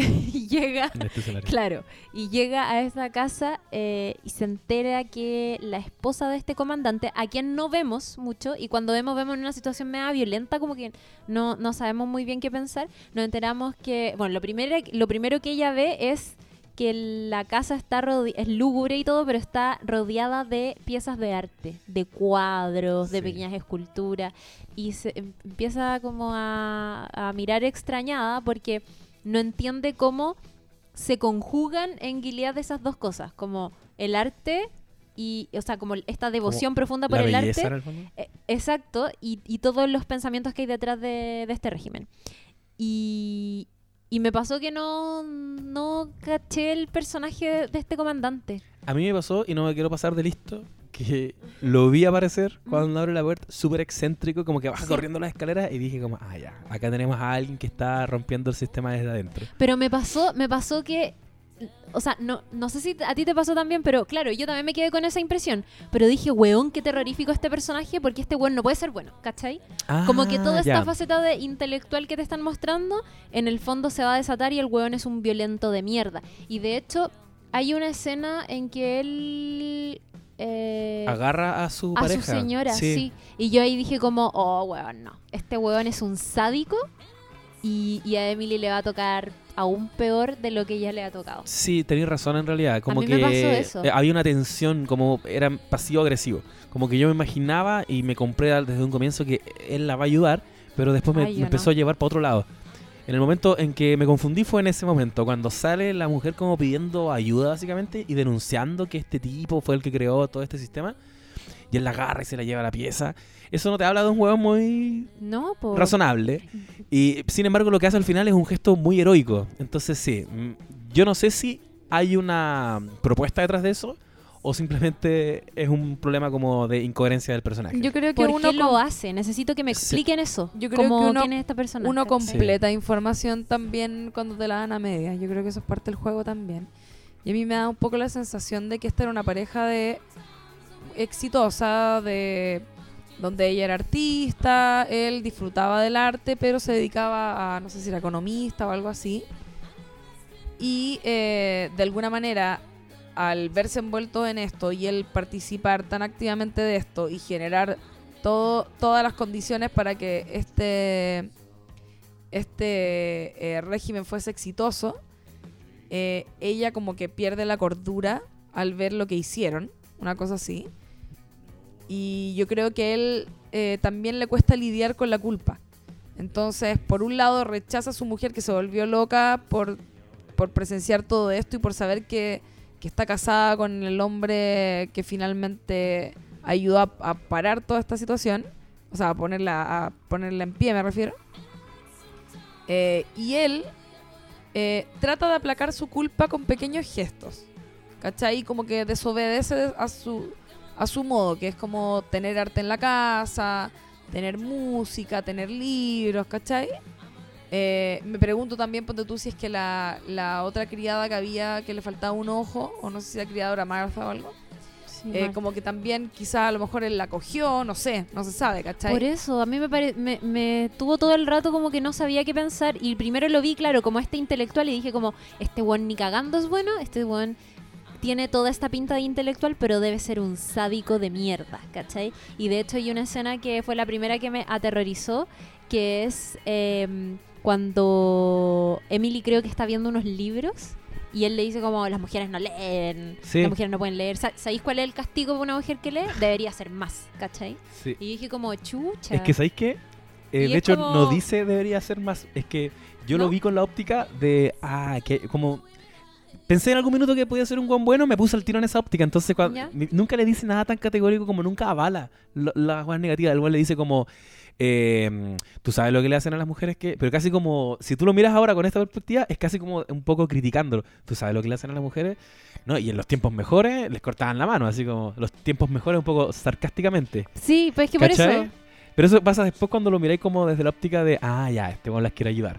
Pero la serie trató de, que, de jugar con eso, con esa confusión. De, de Palo este-. Lo logró, en mi caso Sí. lo logró. eh, pero claramente es un decepo. Si es como un weón que apañó el golpe, ahora está arrepentido, es como izquierda, tiene como su, Sí. su Sí, pareja artista. Sí, es. Oye, yo quería, se me había olvidado algo que quería decir de Serena hace un rato cuando estamos hablando de ella, que un gran, gran, gran momento de la segunda temporada es cuando tienen esta conferencia, cuando van a Canadá Sí. se acerca un Concha su periodista madre, mejor momento. y le ofrece, le ofrece Sacarla. irse Oh, weón, y la sí. weona tonta, weón, se devuelve con el otro tarado culiado que después le corta el dedo. Y después quema el- la cajetilla de cigarros donde yo entiendo que el buen le había dejado un contacto o algo así. Sí, po. Porque el buen se para y le deja como los cigarros. Sí, Ese po. es un gran capítulo. Ese es un muy buen Muy bueno. capítulo. sí. Nos hacía falta mostrarlos a ellos como fuera, pez fuera del agua, como Sí. verlos en Canadá, en otro Exacto. lugar. Y, y los freaks que se ven en un mundo moderno, normal. Y gran capítulo porque también está todo el momento en que Luke se encuentra con Nick.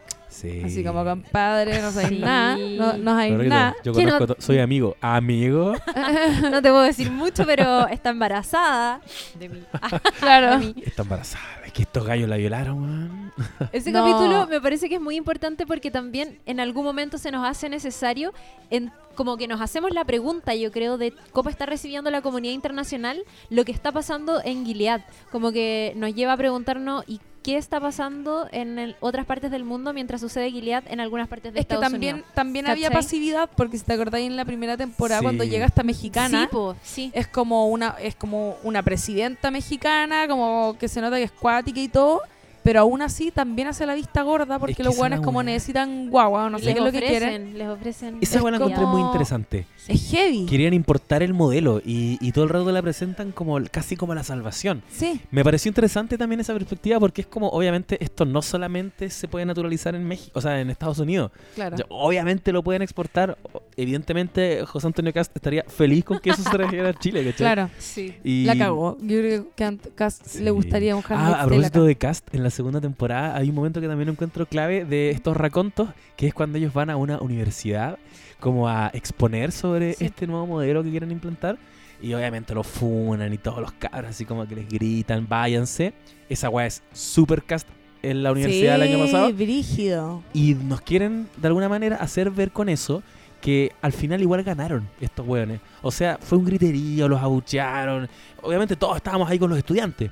Pero estos weones toman eso y lo convierten en épica. Como Claro. saliste parada de eso. Y te dispararon. Eso te iba a decir, ¿cachai? Que ahí igual te sugieren que a la mina le disparan en el, en el útero. Sí, eso iba a decir yo. Entonces ella sabe perfectamente que la del problema era ella y no el marido. po. Hay varios problemas en la segunda temporada. No sé. Yo quiero, Eh, yo quiero malito. mencionar un par. La, la, Qué bueno que mencionaste eso del útero porque Sí. yo también me quedé con la duda de, oh, le dispararon ahí y por eso, y como este es el momento en que Serena quedó infértil. claro, como- da esa sí. sensación. Eh, ah, eh, bueno, ya. pero no la aclaran después, entonces estoy confundida. Ya. perdón. Quiero, quiero, ya, bueno, voy a hacer una cosita pe- pe- pequeñita primero, es que me encanta. Que las mujeres de los, de los comandantes, eh, que son las infértiles, ¿no es cierto?, que tienen estas criadas, el casting me encanta porque siento que son puras minas como medias viejas. ¿Se han dado cuenta de eso? Sí. Como con una apariencia juvenil, pero que las miráis y como que están arrugadas. Como que no, no tienen edad para ¿Verdad? quedar embarazadas. Esa weá la encuentro muy. Así como muy bien, muy bien hecho ese detalle. Que las veí como que están un poquitito demacradas. Sí. ¿Cachai? Y como que después las veis disfrutando con estas guaguas de las criadas. Y es como. No tienen pinta de, de madre como reluciente, ¿cachai? Es muy Sí. cuática esa weá. Y de hecho leí que en el libro eh, las esposas eran mucho más viejas. Ponte tú, Serena creo que usaba bastón en el libro. Oh, ¿Cachai? ya que No, es como onda, una en la modelo, serie, po, en la weón. serie la hicieron mucho más joven. sí. Y hermosa, Hermosa. la weona, ¿qué onda? Ella salía en Dexter. ¿En serio? no me acuerdo. qué era la, última pareja que tiene Dexter. Ah, Se va no- a no la vivir vi a. Argentina. Ah. Oye, eso que decías tú de que te recuerda mucho a José Antonio Cast, weón, yo creo que es clave para entender que como que esta weá ya nos viene a asegurar que no, cero tolerancia con los discursos de odio, ¿cachai? Sí. Onda, cedemos un exacto. poco y se va a normalizar de a poco la weá, ¿cachai? Y también mucho cuidado como, entender eso. con cómo lo combatimos también. Porque en el fondo ellos lo toman y lo convierten en, en épica. La alt-right, que también les hemos comentado harto acá, tiene grandes referentes en el mundo, como un weón de apellido Yanopoulos, que es un británico. Sí, sí lo cacho. Ya podéis buscar videos de este loco. Hace exactamente. Yo, de hecho, creo que una referencia a él ese momento. Que este weón va a universidades y como que se pasea a los estudiantes y todos los fachos como que lo aplauden. Da miedo igual. Da miedo como Por ellos se toman que sí. Estas reacciones. Que es como, ah, es un héroe. está No, diciendo weón, lo que todos pensamos y al final tú dices, chucha, entonces no está sirviendo de nada que los funemos. ¿Cachai? Es heavy. Hoy día me metí un rato así de zapa a la página del movimiento social patriota, no sé cómo se llama. Ay, no. Oh, la wea horrenda, weón. Y qué, qué manera de tergiversar el discurso para hacerlo parecer como que estáis haciendo algo súper positivo. Eso me llama mucho la atención. Bueno, ¿Cachai? Trump Son súper hizo engañosos. esa wea. Pero, Tra- Trump es un- pero por último ese weón es como... Es un cara de raja, es como evidentemente ridículo. Pero a mí me da miedo esta otra weá que como que siento que hay gente que podría llegar a, a- a encontrar la razón, la razón porque, Y que están, están encontrando porque, la razón. porque lo están lo- te lo ponen de tal forma que uno dice, ah, sí, pues obvio que yo quiero eso en el fondo. Ya, pues, obvio pero, que quiero que compren más productos nacionales. Pero, Claro. weón, pero weón, con Trump pasó lo mismo. Es un payaso y todo, pero pasó exactamente lo mismo. La gente terminó Make comprándose el discurso de da lo mismo como sea Trump, como que en el fondo obviamos todas estas estos discursos de odio que tiene detrás, porque en el fondo él quiere que Estados Unidos vuelva a ser lo que era antes. Como que sea grandioso este país que sea que, blanco. que, que lidera el mundo y que huevan este espíritu americano, ¿cachai? Eso Eso, lo- es lo que yo quiero, po. Y- él me representa, y ¿cachai? nuevamente Y se hace- el resto. Se hace muy coyuntural lo que está pasando con el Museo de la Memoria, porque a veces uno, uno quiere tener fe en las nuevas generaciones, uno dice, pero ya, las nuevas generaciones van siendo cada vez más progre, pero también nos estamos alejando cada vez más de lo que alguna vez fue la historia reciente, que, que fue una dictadura horrible que hubo en este país, y estamos empezando a darle cabida a estas discusiones. O sea, Pero- estamos empezando a decir, porque hay un Museo de la Memoria, que vamos a empezar a cuestionar en unos años más porque No. la herida va a empezar a cerrarse. Pero ¿cachai? ¿cachai que esa weá fue porque nunca se hizo una real revisión de lo que ocurrió? Exacto. Mm. Hubo como un periodo ahora de cinco años de- en el que se permitió hablar de la weá bien. Sí. Pero al principio también era complicado porque en verdad esos guanes ganaron, ¿cachai? La democracia pactada. Los guanes, sí, po, La ¿cachai? democracia de los acuerdos. Sí. de los acuerdos. Entonces, eh, al final, o sea, el hecho de que, no sé ustedes, pero a mí en el colegio nunca me enseñaron nada de eso, no era parte de la historia porque era problemático, porque había gente que igual lo seguía apoyando. Sí, en mi colegio ¿Cachai? tampoco. Entonces, insisto, hubo una ventana como de cinco años hace poco en el que realmente se pudo hablar de eso y me acuerdo que se celebraron los 40 años eh, como del golpe haciendo eh, eh, reportaje, ¿no es cierto? TVN hizo una serie de reportajes, etcétera. Pero después de eso, ahora rápidamente ya volvimos a de nuevo que fuera problemático, ¿cachai? Y que no estamos todos de acuerdo en que lo que ocurrió está mal. Esa wea es muy, muy heavy. Y es en parte, en parte, un poco culpa como de este discurso hegemónico que no permite matices, porque yo siento también que la alt-right se alimenta mucho de eso, como de que, de que nosotros somos, se están convirtiendo en una resistencia, en una facción que resiste, porque a qué resisten? A que efectivamente las redes sociales han hegemonizado los discursos y hoy día se sienten bacanes por decir el feminismo es una mierda y se sienten como choros por decirlo porque realmente es políticamente incorrecto decirlo, ¿cachai? Entonces hay que tener cuidado se, con... se, no- tra- se transforman a sí mismos en una minoría. Sí, claro. y, y- y por eso Trump, por eso. Que sirva de experiencia y de testimonio ver esta serie y entender que no hay que transar con nada, weón. Con Sí, nada. No hay que Y ceder como, ni un centímetro. puta, ah, como que a propósito de lo último que estábamos hablando me angustió un poco y, y perdí un poco la fe en la, en la humanidad y me parece que de hecho el, el caso reciente, lo que pasó con el Museo de la Memoria y los Derechos Humanos, nos hace ver que claro, que no hubo una revisión, que, que nunca se habló abiertamente y nunca se condenó tan abiertamente como sí debería haberse condenado lo que pasó en dictadura y por eso hay gente que sigue avalando la weá, por eso en los colegios todavía no se enseña que eso fue malo, como que weón, me parece grave que esa weá no se enseñe, ¿cachai? ¿Cómo esperáis no repetir esos errores en el futuro si no eres consciente de lo que pasó en el pasado? Es como weón, grave, así hasta el pico. y- Es pa'l pico. y- Y Piñera culiado que ahora está desacreditando el lenguaje inclusivo.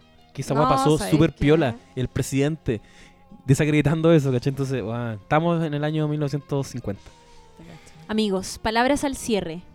Eh, la Lula, ¿tú Yo, decir sí, algo? a mí se me estaba quedando algo en el tintero. Quería comentar un poco el tema de las colonias, que creo que fue lo más deficiente de la segunda temporada, para mi parecer. Eh, me dio una... Para mi parecer. Párame para azar. Eh, eh, me dio como un poco la sensación de sketch como de SNL. Como Mm. las Oh. hueonas como barriendo un suelo, haciendo nada, en el- no sé cuál era la pega que hacían. Ah, verdad. y hablando así como juntas. Era como un sketch, weón. Muy fácil Era como de las, tor- las tortilleras del Club de la Comedia. Sí, la Por cagó. el, el cosito Sí, que tenían en la verdad. cabeza. ¿Cachai? Y como muy mal construido todo eso, lo encontré. eh, muy obvio todo lo que iba a pasar. Ponte tú en el capítulo cuando aparece Marisa Tomei. Eh, Aparece entonces. No, sí, no lo po, soñé. No, sí, ella. Eh, era como súper obvio. Como que siento que todo era muy eh, predecible, toda esa historia. Eh, y además, me pareció problemático. Además, yo pensé que iban a ser más terribles. Yo pensaba que las colonias no existían realmente. Que era como que te mandan, no sé, quizá a dónde. Verdad. Y eh, pasa algo muy falso, que es que cuando faltan, bueno, eh, faltan, tienen que llevar nuevas criadas. eh, Porque las otras murieron porque en la este... otra- es que después quiero decirse. Ah, ya, ok. Eh, y eh, llevan a Janine a la guagua que se está muriendo.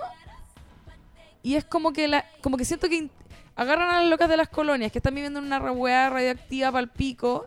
eh, todas con la piel así para la zorra. Y como que las llevan al mundo real y no les hacen pasar por cuarentena, nada. La guana va directamente a agarrar la guagua. Se supone que están en un lugar que te estáis muriendo de cáncer, se te están cayendo los dientes de puro eh, respirar el aire. Y llegan y te pasan a la guagua. Sí. Lo encontré así, pero Raro. último de falso. Irresponsable. Sí, Irresponsable por lo menos. Irre- por lo menos. Muy, muy penca. Por último, ¿verdad? alcohol gel, una cosita. Claro, por último, un alcohol gel. Y, eh, y quiero Una también- sanitización. Eso fue lo que no me gustó. Y quiero también hablar un poco de las cosas que me gustaron en esta temporada 2, que fue muy terrible. Hasta como el capítulo 5 yo tenía pura depresión. Te lo juro que no está ni ahí con seguirla viendo. Eh, pero hubo dos momentos que a mí me... ah, como que me llenaron el, el corazón de calorcito. Que fue... eh, primero, eh, una escena en la que están las criadas en el mercado y que se atreven a, a presentarse y decirse su nombre. Sí. Y esa wea era, fue, onda, yo me lloré con la wea, como, que, creo que fue como un momento de sororidad, ¿cachai? Eh, y, y de como hacer redes, que yo creo que eh, es fundamental, porque en el fondo a ellas al quitarle el nombre y ponerle el nombre del dueño, Exacto. le están quitando su humanidad y le están quitando su individualidad y la capacidad de formar estos lazos de manera más genuina. Y cuando ellas se atreven, es una rebeldía que hacen, que como los grandes momentos de esta serie yo creo que tienen que ver con eso, con la rebeldía y con la valentía y con la empatía. Y con cuánto están dispuestas a arriesgar porque en verdad tienen no tienen nada que perder, ¿cachai? O sea, están perdiendo todo todos los días. Entonces, cuando va- no me acuerdo quién es primera la, la que lo hace, que va donde otra y se presenta y le dice, hola, mi nombre es no sé cuánto, y la otra le responde y empiezan todas a decirse el nombre, el nombre, el Offred, nombre, es y es, eh, es hermoso. Me recuerda un poco a casi al final de la primera temporada, cuando Jun dice una frase que es muy inspiradora, que dice como, si no queríamos que fuéramos un ejército, entonces no nos deberían haber vestido a todas iguales Mm. que también era como esos momentos como, oh, conche tu madre, feminismo, ven a mí, eh, hermoso. Y el otro gran momento también de la segunda temporada es cuando esta criada se inmola, ¿no es cierto? Y se explota, eh, para pitearse, se sacrifica, para pitearse a la mayor cantidad de comandantes posible. Y que también después de que venís de una seguidilla de capítulos tan terribles con la guana sufriendo así horriblemente, y veía este acto de coraje, ¿cachai? De valentía así extrema, de heroísmo, en el que ella sacrifica su día eh, por este bien mayor. Eh, puta, fue, lo encontré muy emocionante y ahí me dieron ganas de seguirla viendo. Bacán. Muy bien. Pucha, me hiciste pensar muchas cosas, pero la voy a hacer súper corta. Eh, a mí no me hizo tanto ruido lo de las colonias, pero ahora que, que- que lo dices, eh, efectivamente era mejor haber dejado como este misterio de qué son las colonias, como en verdad no existen las colonias. Y cuando los muestran, claro, se hace un poco obvio. Lo que sí me molestó fue que esa trama fue absolutamente anulada. O sea, tú puedes sacar todo ese momento en Y las colonias y da absolutamente lo mismo, así como varias cosas que son súper interesantes, como la misma, el mismo atentado, que también terminan como en nada. Si tú pensáis que generó eso, generó muy pocas cosas hacia adelante, con lo impactante y la y altísima intensidad dramática que tiene. Igual eh, la escena en que mm, Offred eh, se ah, da a luz es una escena en que eh, aparentemente ella se va a escapar. Y también ahí había algo, era como, weón, ahora se está poniendo buena, corte. O sea, termina el capítulo y en el capítulo siguiente Sí, ya está hay en la casa. una elipsis muy rara. Como, muéstrame por último el momento en que la recogen, no sé. Muéstrame algo, porque, porque me estaban prometiendo demasiado con esa secuencia. Y para cerrar, eh, nunca entendí qué onda el ninguneo a eh, Eden. ¿Eden se llama? Sí, Eden. Que era, encontré que era mucho. Ya, sí está bien. No nos cae tan bien, pero siento que los guionistas tampoco la querían y la odiaban. Y era como que ella entraba a la cocina y era como, puta, ya llegó esta loca, qué paja, qué paja ella. Y en verdad yo dije, bueno, es una niña. Obvio que tiene mucho más eh, interiorizado todo esto que, que le están enseñando. Pues, y está como eh, materia fértil para aprender todo esto, ¿cachai? Claro. Y, y no, y como que todo el rato la odian hasta que ella eh, muere y ahí como que todos la reivindican y todos se arrepienten. Y de hecho, la Marta lo dice. Sí, ¿Por qué la traté tan mal? sí. Y yo también me pregunto lo mismo. ¿Por Eso- qué la trataron tan mal? Eso a pesar de ser una mini trama, porque duró un par de capítulos nomás, eh, igual yo- me gustó todo eso que acabáis de contar. Como cómo no se dieron cuenta de cómo la trataban, de que era una niña. Es que Sí. hasta- a- había un momento en el que uno tenía miedo, porque uno estaba pensando, esta buena es media zapa, quizás por culpa de ella se van a echar a Nick. Uno estaba con ese miedo, ¿cachai? Sí, y gran actriz. Eh, Sí. Desconozco el nombre, pero súper bien ella. Salen Sharp Objects en unos capítulos. Ah, hay que ver esa. Hoy está buenísima No la he eso. visto, está buenísimo. Bueno, eh, no, estoy comparto eso que decíais sobre Eden. De hecho, me parece que su su papel en la segunda temporada tenía que ver con, con abrir los ojos un poco a, claro, mujeres como, como la Marta de la casa o como también Serena que eh, en el fondo termina mm, por impactarse de, de la presencia de estas niñas y, y cómo eso finalmente ya lo termina relacionando con eh, la hija que tiene gracias a, a Jun, que es una niña, y entender que las niñas no van a poder leer ni escribir ni interpretar eh, bajo sus propias reglas la Biblia, eh, que no tienen un lugar y pensar como, weón, eh, esta niña inocente de 15 años creo que tenía, terminó así por querer hacer una weá súper noble. No quiero, parece que no quiero estar acá, ¿cachai? Me pareció que ese era un poco el papel de... Sí, y qué brutal que en un momento en que una persona la guía, De que es. Offred, le da como una pista sobre. Ella está esperando todo el rato que le digan qué hacer. Y, y ella le dice: Mira, como lo comentaron ustedes, si tienes la posibilidad de amar en este mundo horrible, ama. Ella lo toma. Listo. Y, listo, y, y Y se, empodera. se sobreempodera de esa frase tan De hecho, hay un gesto de Offred cuando ella, cuando ella la matan, que es como, no, como no, lo entendiste todo mal. ¿Cachai? Como, tienes toda una vida por delante también, pues, no. Sí, no, pero, era, también, no era esto lo que te quería decir. pero también yo encontré que ese gesto era como de puta concha tu madre la weá que le dije y como, Sí. ¿por qué se lo dije? ¿Cachai? Sí. Podría habérmelo guardado si igual no era Oye. imposible ser feliz en este mundo. No, es que me acordé de algo. ¿Qué? El cornete de Jun a Waterford. Ah, sí. ¿Qué tiene? Bien. Gran momento. Sí, gran Es momento, que- pero sabía que iba a terminar todo mal. Como Ah, que no me bueno. emocioné, weón. Oye, fue, es que, Es que pierdo- tan buen puesto. No, es la zorra. puesto. Pero pierdo la fe demasiado rápido. Como que me alegro un segundo y es como ya, puta, ya la cagada. A mí me molesta que no haya consecuencias. Solo eso. Como cornete y, y bueno. No me acuerdo Pero- en base pero- a qué fue. Pero era por lo que ya dije, yo creo, po, ¿no? Ella sabe que está embarazada y que tiene cierto poder y cierta Sí, inmunidad, Sí, entre sí, comillas. por eso, por eso.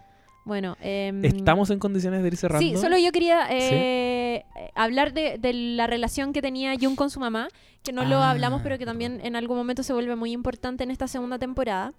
Em, escenas que me parecieron muy importantes, una donde muestran a Jun muy pequeña, eh, acompañando a su mamá a una especie de manifestación eh, con mujeres donde ellas están quemando los papeles con nombres de sus violadores Ah, verdad. y, la muestran a ella Era, de era chica. esos como Take Back the Night. Take the Night Back. ¿Qué cosa? Son, hay una, habían unas manifestaciones en esa época, me imagino que Ah, es eso. Seguro. Que eran mujeres, cuando empezaron las gringas como a alegar sobre las violaciones, eh, tomaban, hacían unas manifestaciones que eran como tomar la, la noche de vuelta, no sé cómo decirlo en español. que era como salir a patrullar en lugares donde comúnmente se violaba, ¿cachai? Ah, Recuperar la noche. ¿no? Bueno, Eso ese, recupera la noche. ese, ese es un momento muy clave y el otro es cuando tiene, nos muestran la relación problemática que tenía con su mamá. No eran muy cercanas, nos dan a entender que su mamá era una mujer como muy ocupada por el trabajo, que fue mamá eh, ya avanzada de edad y que no tenía una relación tan cercana con su hija. Em, y que eh, ella en algún momento le reprocha la relación que está teniendo como extramarital con Luke. Y, y le da a entender que no está de acuerdo, como te, van a, te vas a casar, puta, no, me gusta esa relación, ¿cachai? Y en el fondo decimos como chucha, pero ¿por qué? Hasta que Jun después termina entendiendo que lo que le estaba diciendo la mamá era increparla porque se estaba haciendo muy poco cargo de las cosas que estaban sucediendo en el mundo. Y como decirle, weón, estáis preocupada de casarte y están sucediendo estas otras cosas que yo te enseñé desde chica y que tú no estáis viendo porque estáis preocupada de esto. ¿Cachai? Como que me parece un, un llamado de atención interesante. Sí, ahora, súper corto. Al respecto, a mí la sensación que me dejó fue que era igual caricaturizar a un tipo de feminista. No me gustó mucho ese momento porque Pero- fue como un poco injusta ella y dije como... Como eh, las feministas viejas. Claro, Pero es que yo sentí que "Ah, la- como que tampoco hay que irse tanto al extremo, una cosa así. Ah, pero es que yo sentí que todo el tiempo nos presentaban a esta mamá como vieja feminista, po. Sí, De las de antaño, ¿cachai? Como... pero como una caricatura, sentí yo. boludo. ¿Pero por qué caricatura? porque eh, no intentan que nos pongamos en el punto de vista de, del- de ella como su argumento, más bien la dejan como una vieja un poco mañosa, como, como "Ah, no me gusta tampoco que ah, te- hazte cargo también de lo que está pasando. Y, y con eso yo creo que quieren validar un poco el viaje de, de Offred, que es un viaje que reivindica, por ejemplo, tener hijos, ¿cachai? Que reivindica una familia igual más tradicional. Ah, Creo yo que le ponen como contrapunto de eso a esta señora. Pero, pero sí es interesante que No, aparezca igual- la mamá. Sí, igual no me molesto eso. Eh, ya, no, eso solamente Ya, quería decir. Ahora, yo quiero decir que este capítulo no empezamos cantando, porque evidentemente el próximo capítulo vamos a empezar cantando. Sí, porque va ¿O a ser sobre Luis Miguel. Oye, Se pero, viene. pero calmado, calmado, calmado, po. Y el final, Ah, chucha, El ¿verdad? ¿qué se viene para adelante? Bueno, yo no sé si voy a seguir viendo la tercera temporada. Creo que. Vean, empiezan a verlo ustedes y me cuentan para dónde No, va. yo y vo- tampoco, y Lula. Voy a, y voy a decir si ya la veo no. Yo quiero decir algo. A mí no me gustó, no me gustó la segunda temporada y no me gustó cómo terminó, pero sí me gusta un poco la idea que plantean para el futuro. Y que creo que tiene que ver con lo que he dado la lata todo el capítulo, que es como que yo siento que los momentos más valorables finalmente de la serie son los momentos de rebeldía. Por eso quizás también mencionaba la, la bofetada que le pega a Fred, ¿cachai? Que son en, este mundo tan terrible, los, pequeños momentitos de rebeldía que hay te, te hablan de que hay una, hay, un, hay una luz de esperanza, ¿cachai? Y lo que ocurre al final de la temporada es que efectivamente están estas Marthas que se organizaron y que logran sacar gente de Gilead y que tienen, le llega la se le presenta la oportunidad a Offred, a de escapar ella con su guagua. Y eh, ella lleva la guagua hasta el lugar, se encuentra con Emily y eh, este tipo, ¿no es cierto?, que la ayuda a escapar. El intelectual. El Claro. de izquierda. Intelectual. izquierda. Llega un camión que se las va a llevar Gumucio. y Jun, por alguna estúpida razón, decide no subirse, que ahí la odié mil, pero manda su guagua para afuera. Y lo que ella hace es quedarse ahí. ¿Y qué es lo que Y se, se sube- convierte en un Sith. qué es lo que se subentiende de eso? Que en el fondo ella no va a poder volver a su casa, se robó No, la guagua. Mm. Por lo tanto, dice que ella va a hablar de- va a actuar desde las sombras. Y eso lo encuentro interesante Sí. que sea como una guerrilla. ¿Cachai? Que ella esté como en la- desde la clandestinidad haciendo lo suyo. Y eso yo me imagino que tiene, que, que entonces lo que nos está contando para la tercera temporada es que va a ser pura rebeldía. Que es, yo es- creo, lo que debió ser la temporada 2. Sí, no, claramente. Pero tercera temporada y final, o sea, yo, por favor, no hagan más. Sí. Avísenle a Bruce no sé cuánto que inventó la serie que por favor pare. Bruce no sé cuánto. Bruce. Espero, Miller. Miller. Espero que, que sea eso porque ya nos han tenido demasiado sufrientes dos temporadas. No sé si se, justifa- se justifica mostrar una tercera temporada de cuánto, 12, 13 capítulos más, mostrando las mismas atrocidades y más terribles aún. Como que ya entendemos cómo funciona Gilead. Eh, puta, nos gustaría ver quizás, no sé, cómo era tía Lidia antes de Gilead ya, sí, probablemente. Eh, podría aceptar ese relato en la tercera temporada, pero ya es tiempo de que se vaya revolucionando un poco la cosa. Si no, no creo que sea sano para la mente de ninguna persona que ha visto dos temporadas seguir mamándose otra tercera. A mí en lo personal no me gustaría. Y también, claro, también las impresiones, he cachado que las impresiones van por ese lado, que Jun no va a poder volver a la casa, que va a actuar como desde e- en este mm, movimiento revolucionario, pero desde las sombras. Y, y eso encuentro que es bacán y ojalá se dé y ya, puta, vamos cerrando. Si lo hacen, la veo. Si veo que nuevamente la retienen y se No, convierte en una criada, Ni chao. cagando. Chao para siempre. Yo creo que eso no va a pasar igual. Yo creo que no va a pasar. que No, aparte que hubo, yo creo que también eh, en estos últimos capítulos se, se empieza a notar que está habiendo eh, una revolución. ¿Cachai? Como la- estos incendios que habían, están todos medio revolucionados. Y por lo tanto también hay más posibilidades de empezar a, a contraatacar a este régimen. ¿Cachai? Y Ah. se pitieron a Lidia todo esto que también Oye, es esto como no lo voy a alcanzar a desarrollar, solo lo dejo para la reflexión. Eh, fotografía de la primera temporada, maravillosa. Eh, obviamente, la estética, como eh, los códigos cromáticos que hay, narrativamente sirven mucho para hacer una foto hermosa, pero temporada 2 es como un autoplagio. Siento que ya se volvió así como... como- había momentos en que yo decía como, ya, y como el contraluz Oye, y, pero- el- y los planos lentos, como... Amigo, si ya vi todo esto. Tenéis mucha razón, no puedo creer que ¿O no, no? hayamos hablado de la dirección de, de la dirección de fotografía. foto. Eh, impresionante. Cada plano era una- cuadro. un cuadro, Sí. weón, una pintura así dirigida. Hermoso, los colores, todo. Hermoso. Próximo capi- es que ya tenemos que ir cerrando Sí. porque estamos súper pasados la hora. Próximo capítulo Luis Miguel. No sé cuándo lo vamos a grabar, espero que sea pronto porque se viene. Cuando calienta el sol. Adiós. Ah. ¿Cuándo calienta el sol? Aquí en la playa. Chao. Chao, chao, chao, chao, chao, chao. No, déjenos sus comentarios en SoundCloud también o también en Twitter. En sus arrobas, Lula, Lula Almeida. Lula, la del barrio, en Twitter e Instagram. Buena pic. En Instagram, eh, urgente difundir, por supuesto, en Twitter. Chirimoy Alegre con una E en Instagram. Chirimoy Alegre E con dos al final en Twitter. Y Lula Almeida, tú estás en Aló Solte los martes. Me estoy comiendo una galleta, perdón. Estoy los martes de 12 a 2 en New Radio, new.cl, en el Aló Solte hablando tonteritas feministas. Para que me escuchen. Por la chucha. Yo estoy a la misma hora en la radio de la, competen- de la competencia, en eh, Caceritas, acompañando a Eleonora Aldea mientras nuestra querida Lisidor se recupera. Mañana martes amoroso. Mañana estoy diciendo, no, estoy entregando una clave. Oh, grabamos el lunes. Ah, Oh, grabamos un... Eh, viernes 18 horas, Hobby FM, Winter is Here, una conversación sobre Game of Thrones. Cuando estén cerrando el boliche en la pega, pueden escuchar un rato mucha, mucha ñoñería sobre Game of Thrones. Porque increíble cómo podemos estar un año entero hablando de Game of Thrones. Se, puede. Se puede, se puede, Recomendadísimo para los verdaderos fanáticos. Así que eso, amigos. Adiós. Adiós. Gracias a todos.